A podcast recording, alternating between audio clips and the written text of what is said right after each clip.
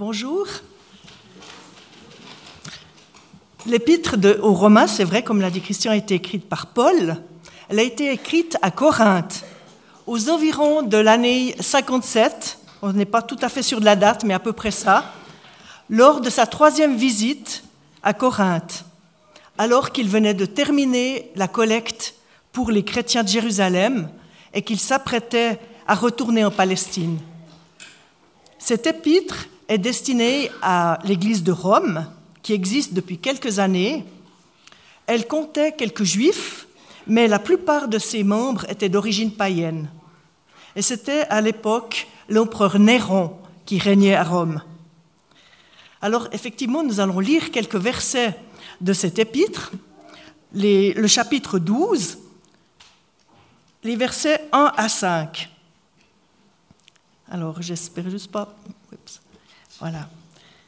Je vous exhorte donc, frères, par les compassions de Dieu, à offrir vos corps, votre personne et votre vie, en français fondamental, comme un sacrifice vivant, saint et agréable à Dieu, ce qui sera de votre part un culte raisonnable. Ne vous conformez pas au siècle présent, mais soyez transformés par le renouvellement de l'intelligence afin que vous discerniez quelle est la volonté de Dieu, ce qui est bon, agréable et parfait.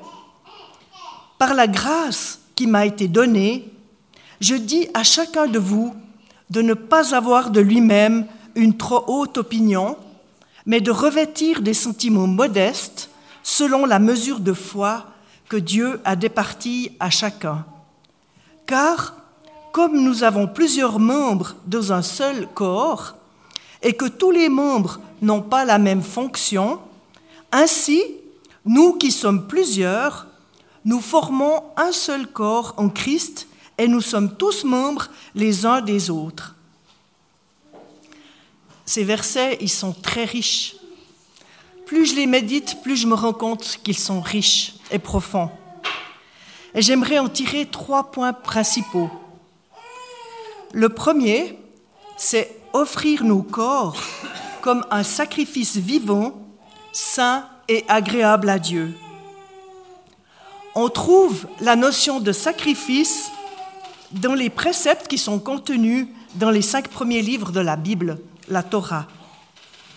Le mot sacrifice ou corban en hébreu, je ne suis pas du tout sûr de la prononciation, signifie étymologiquement rapprochement. Les sacrifices avaient principalement pour but de réparer les fautes que pouvaient avoir commis les Juifs. Un profond sentiment de repentir devait accompagner celui qui offrait le sacrifice. La Torah prescrit des sacrifices ou des offrandes à Dieu dans un contexte d'alliance entre Dieu et le peuple d'Israël sorti d'Égypte. Il y a les holocaustes, qui sont des sacrifices d'animaux entièrement brûlés, qui servent à l'expiation et qui mettent l'accent sur la notion de consécration totale à Dieu, les offrandes végétales, les sacrifices de communion, les sacrifices d'expiation et les sacrifices de culpabilité. Ces sacrifices devaient se répéter à cause de la nature de l'être humain marquée par le péché. Dieu, dans sa compassion, nous a envoyé son Fils unique, Jésus-Christ, qui s'est offert un sacrifice lui-même pour nous racheter du péché et nous réconcilier avec Dieu en offrant sa vie sur la croix. Je vous cite deux textes encore, 2 Corinthiens 5, 21 celui qui n'a point connu le péché, il l'a fait devenir péché pour nous, afin que nous devenions en lui justice de Dieu. Un autre texte encore qui nous parle du sacrifice de Jésus, c'est Hébreu 9, les versets 12 à 15. Le Christ est entré une fois pour toutes dans le lieu saint, auprès de Dieu Il n'a pas offert le sang des boucs et de jeunes taureaux, mais il a offert son sang à lui. Et il nous a libérés pour toujours. Selon la coutume, on répand le sang des boucs et des taureaux sur les cendres d'une vache brûlée, sur ceux qui ont fait une faute. Ensuite, leur corps est purifié de cette faute et ils peuvent de nouveau célébrer le culte. Si cela est vrai, le sang du Christ doit être encore beaucoup plus puissant. En effet, par l'Esprit Saint, le Christ s'est offert lui-même à Dieu comme une victime, sans défaut. Ainsi, il purifiera notre conscience abîmée par des actions qui conduisent à la mort. Alors nous pourrons servir le Dieu vivant. C'est pourquoi le Christ est l'intermédiaire pour une alliance nouvelle, un testament nouveau.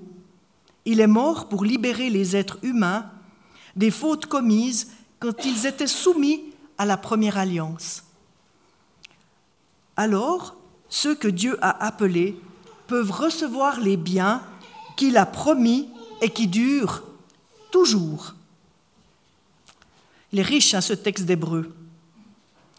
Jésus a tout accompli par sa mort et par sa résurrection. Il a satisfait à notre place à toutes les exigences de la loi et de la justice de Dieu pour notre pardon, notre salut et notre libération. Jésus nous met au bénéfice de son sacrifice si nous l'acceptons par la foi, afin que nous puissions servir le Dieu vivant et recevoir son héritage. Les sacrifices d'animaux, qui en étaient une préfiguration, ne sont plus nécessaires. L'œuvre de Dieu en notre, faveur, ses compassions infinies pour nous, devraient nous pousser à nous offrir nous-mêmes comme un sacrifice vivant, nous dit Paul. Ça devrait être notre réponse à ce que Dieu a fait pour nous. Mais pour cela, il faut que nous lui donnions tout ce que nous sommes, tout ce qui nous préoccupe, tout ce qui nous alourdit, pour que nous le déposions à la croix et qu'il puisse alors nous remplir de son esprit et de sa présence. C'est la base de l'adoration. Et cette base de l'adoration, c'est l'offrande de nos vies pour la gloire de Dieu et pour faire la volonté de Dieu. J'aime bien cette parole qui est de Ruben Berger, qui est un juif messianique. Dieu ne nous demande pas de mourir, car le sacrifice de Jésus est totalement suffisant pour chacun de nous. Dieu nous appelle au contraire à la vie, mais une vie qui lui soit entièrement consacrée en réponse à son amour. Ce n'est alors plus mon moi qui est au centre de mes préoccupations, mais c'est ma relation avec Dieu, ma disponibilité pour accomplir sa volonté dans la dépendance du Saint-Esprit, et cela dans ma vie quotidienne. Cela implique que je garde les yeux et le cœur ouverts pour discerner ce que Dieu me demande de faire.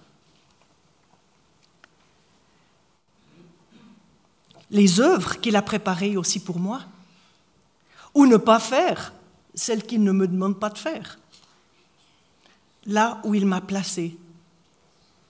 Cela concerne toute notre personne, notre corps, qui est le temple du Saint-Esprit, notre âme, avec notre intelligence, nos émotions, notre volonté, et notre esprit qui reçoit les pensées de Dieu. Ça ne veut pas dire qu'on doit négliger nos autres responsabilités, qu'elles soient familiales ou professionnelles. En donnant à Dieu la première place, cela met de l'ordre dans notre personne et dans nos priorités aussi. Dieu d'abord, le conjoint, les enfants, la famille, le travail, les engagements ensuite. Le baptême par immersion est une image parlante de ce don de soi à Dieu. Il manifeste clairement que nous mourons à notre ancienne manière de vivre, égoïste, pour renaître en Dieu. Nous choisissons de ne plus être centrés sur notre moi, avec ses désirs, ses exigences, ses droits qu'on revendique, mais sur Jésus-Christ. Une bataille est engagée, qui est une bataille de reconquête, pour reprendre à l'ennemi ce qu'il a volé, y compris dans nos propres vies. La bonne nouvelle, c'est que la victoire est déjà acquise dans les lieux célestes. Et notre rôle, c'est de l'étendre aussi sur cette terre. Il y aura des combats, et cela exigera aussi de nous de toujours plus grandir dans une vie qui soit purifiée, en accord avec Dieu, même si cela va à l'encontre des valeurs du monde. Mais le Seigneur sera avec nous, à nos côtés. Jean 16, verset 33, Je vous ai dit, c'est Jésus qui parle, je vous ai dit tout cela pour que vous ayez la paix en restant unis à moi. Vous aurez à souffrir dans le monde, mais courage, j'ai vaincu le monde. En me nourrissant d'abord auprès de Dieu et en recherchant d'abord sa face, je ne place plus des attentes démesurées sur les autres ou dans quelque chose qui remplirait un vide dans ma vie. Je ne me contente plus des quelques gorgées d'eau que les autres peuvent me donner, mais je vais boire à la source directement. C'est là que je peux être pleinement comblé pour donner ensuite plus loin sans m'appauvrir ce que j'ai reçu et continue de recevoir. Cela nous donne aussi une grande liberté intérieure, une vraie liberté dans le respect de Dieu et des autres.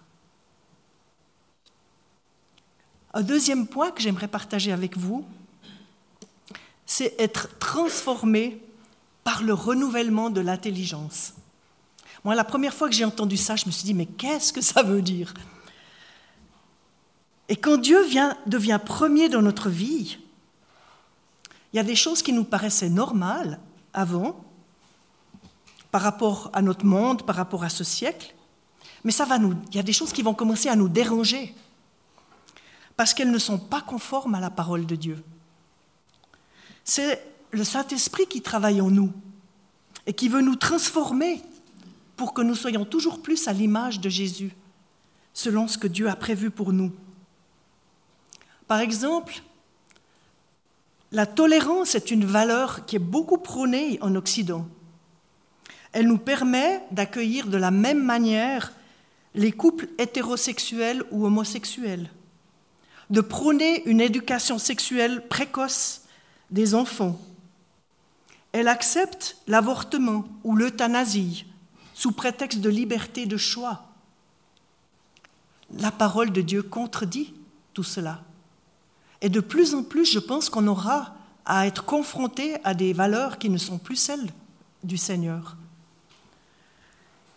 Quand elle nous dit de ne pas nous conformer au siècle présent, nous parle de l'esprit du monde qui est inspiré par l'ennemi quand il est contraire à la pensée de Dieu. Alors comment savoir ce qui est conforme aux valeurs de Dieu ou ce qui ne l'est pas, en étant transformé de plus en plus profondément par le renouvellement de notre intelligence, parce que c'est cela qui nous permettra de discerner la volonté de Dieu, ce qui est bon, ce qui est agréable et parfait. Et la parole de Dieu est une aide pour cela. Elle nous donne des éléments profonds pour découvrir, mais Seigneur, qu'est-ce que tu veux dans cette situation? Le Saint-Esprit est aussi là pour nous guider. La paix intérieure aussi qui, est là et qui peut nous... Oups, pardon, j'ai dû toucher quelque chose, je crois. Et qui peut nous, nous aider aussi à ce niveau-là. C'est un processus.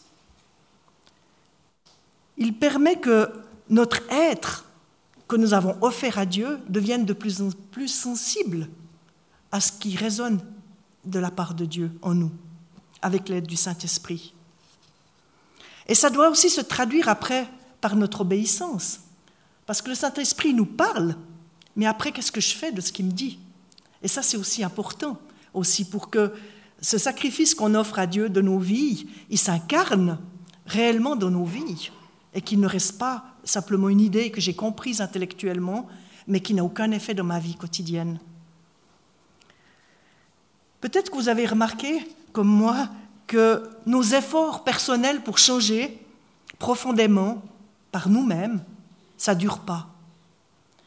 Paul, il le constate aussi dans Romains 7, 21 à 25, ce texte qui est connu et qui dit Je trouve donc en moi cette loi, quand je veux faire le bien, le mal est attaché à moi, car je prends plaisir à la loi de Dieu selon l'homme intérieur. Mais je vois dans mes membres une autre loi qui lutte contre la loi de mon entendement et qui me rend captif de la loi du péché qui est dans mes membres. Misérable que je suis, qui me délivrera de ce corps de mort? Elle poursuit en disant, Grâce soit rendue à Dieu par Jésus-Christ notre Sauveur, notre Seigneur. On voit qu'il y a une lutte en nous entre notre esprit qui reçoit les choses de Dieu et notre âme ou notre corps qui n'y obéissent pas forcément facilement à cause du péché et de nos propres idées qui ne sont pas soumises à Dieu. Mais la victoire est possible. Et c'est pour cela que Paul remercie Dieu par le Seigneur Jésus-Christ qui nous offre la possibilité de la vivre, cette victoire. Trop souvent, nous voulons aimer le monde avec nos propres forces, ou alors nous en méfier aussi avec nos propres forces. Mais nos attitudes profondes, ce qui est tout au fond de nous, notre cœur, a besoin d'être touché par le Saint-Esprit, avec notre accord, pour qu'un véritable changement puisse avoir lieu. Parce que c'est le lieu où il y a nos croyances. Et nos croyances, elles sont souvent liées à notre vécu, à notre éducation, et ça influence ensuite nos comportements. Mais nous avons besoin que Dieu nous rejoigne là pour que de plus en plus, ce qui nous paraît comme normal, parce qu'on a toujours vécu comme ça ou parce qu'on nous a enseigné comme ça, s'aligne toujours plus sur ce que le Seigneur nous dit. Nous avons vraiment besoin que Dieu nous rejoigne en profondeur pour changer. Et c'est en collaborant avec Dieu que nous pourrons réellement changer. Et ce qui me frappe, c'est que Jésus, quand il parlait aux gens, il s'adressait toujours au cœur des gens, à ses attitudes profondes.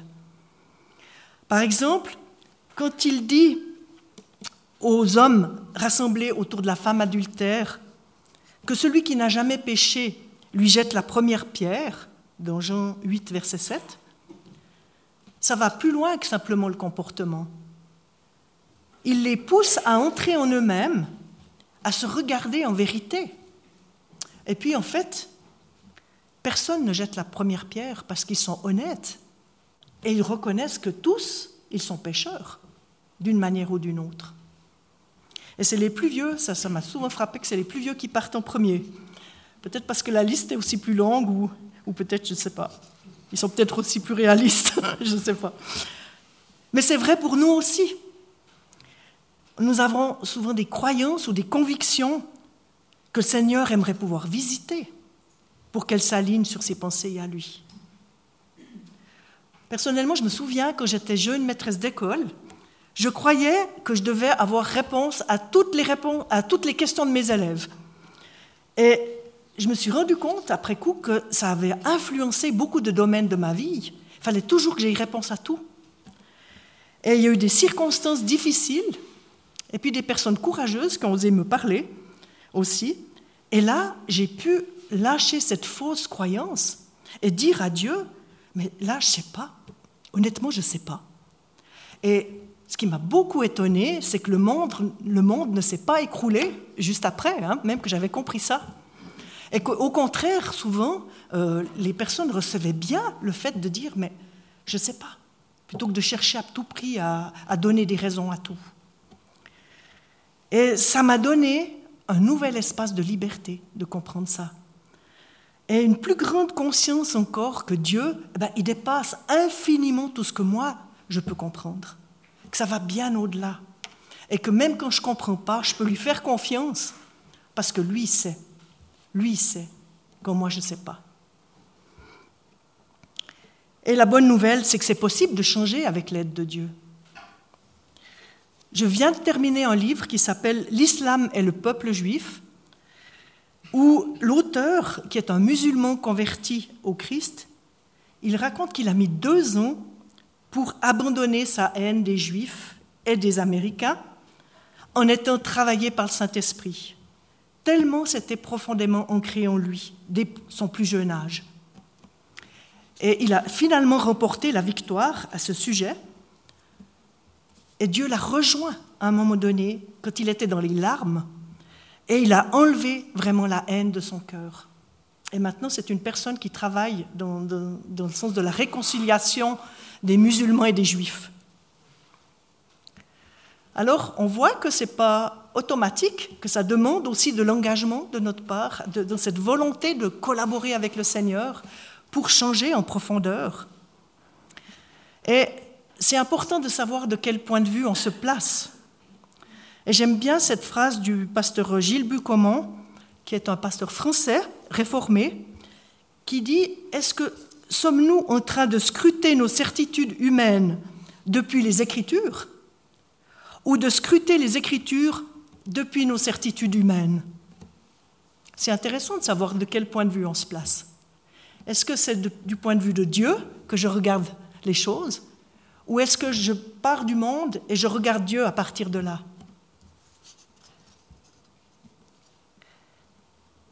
Quelle est la croyance que Dieu veut transformer dans ma vie? Où est-ce qu'il veut me renouveler? Laissons-le nous parler en vérité. Demandons-lui, écoutons-le, afin que nos croyances soient toujours plus alignées sur Jésus et que nous lui ressemblions toujours davantage. Ainsi, nous pourrons discerner la volonté de Dieu, ce qui est bon, ce qui est agréable et parfait à ses yeux, à lui. Le troisième point et le dernier point, c'est trouver sa place dans le corps du Christ. En n'ayant pas une trop haute opinion de nous-mêmes, cela va nous garder dans l'humilité. On est tous en chemin. Personne ne peut dire, moi j'y suis arrivé, j'ai tout compris. On est encore dans ce chemin où on apprend toujours à marcher plus profondément avec le Seigneur. L'humilité, c'est se voir comme Dieu nous voit. Ni plus, ni moins. Ça n'a rien à voir avec l'infériorité ou l'orgueil. En étant humble, nous ne penserons pas que nous avons toujours raison si les autres pensent autrement que nous. On va d'abord commencer par se remettre en question en disant, Seigneur, quelle est ta pensée à toi? Je veux entendre aussi ce qu'on me dit. Montre-moi aussi ce que toi tu penses. C'est lui qui devient ma norme et non mes critères à moi. Je me souviens avoir lu aussi il y a quelques années la biographie d'un chrétien anglais qui était à la tête d'une grande œuvre, qui s'occupait d'enfants. Son second, qui était proche de lui, à un moment donné, a voulu prendre sa place. Ce responsable, choqué, il s'est retiré avec le Seigneur et il a commencé à prier en disant Seigneur, tu vois ce qui se passe et tout. Et puis il a écouté le Seigneur, après avoir vidé son cœur aussi par rapport à la situation. Et à sa grande surprise, le Seigneur lui a dit laisse-lui ta place. Et toi, retire-toi et prie pour lui. Ce responsable qui aimait profondément le Seigneur a obéi. Et à cause de son attitude, il n'y a pas eu de division de cette œuvre. Et il s'est mis à aimer cette personne et à prier. Plus il priait pour lui et plus il s'est mis à l'aimer et son intercession est devenue vraiment sincère. Parfois, ça peut nous entraîner dans des drôles de chemins de, vraiment écouter le Seigneur et de, le laisser toucher notre cœur. Et vraiment, Dieu a honoré son attitude. On voit que les pensées de Dieu ne sont pas forcément les nôtres. La mesure de notre foi nous encourage à regarder au Seigneur en premier et à grandir dans la confiance que nous avons en lui, afin que notre mesure de foi s'élargisse de plus en plus. Je peux, en étant bien établi dans mon identité en Dieu, prendre ma place dans le corps du Christ, mais donner aussi aux autres la leur, sans jalousie. Reconnaître mes dons, mais aussi ceux des autres, dans une intersoumission réciproque. Et cela, ça facilite des relations équilibrées. Nous sommes complémentaires les uns des autres, à l'image du corps, comme le dit Paul. Imaginez un corps où il n'y aurait que des pieds, ou un corps où il n'y aurait que des oreilles. Ça serait vraiment embêtant, hein, quand même. On n'a pas tous les mêmes dons. Certains sont parfois plus mis en valeur que d'autres, mais tous sont vraiment importants. Et il y a une solidarité entre les membres du corps. La tête doit rester le Christ pour que le corps fonctionne harmonieusement. En s'offrant nous-mêmes à Dieu, en étant renouvelés dans nos pensées par lui, cela ouvre la porte à des relations saines avec les autres. Nous ne pouvons pas changer les autres, mais nous pouvons accepter de changer nous-mêmes avec l'aide de Dieu. C'est cela qui fera une grande différence. Tout commence par le don de soi au Seigneur. Avec notre obéissance, cela fera de nous des disciples et pas juste des croyants. Sommes-nous prêts à offrir au Seigneur, à nous offrir nous-mêmes au Seigneur et à nous laisser transformer par lui dans le renouvellement de notre intelligence? Amen.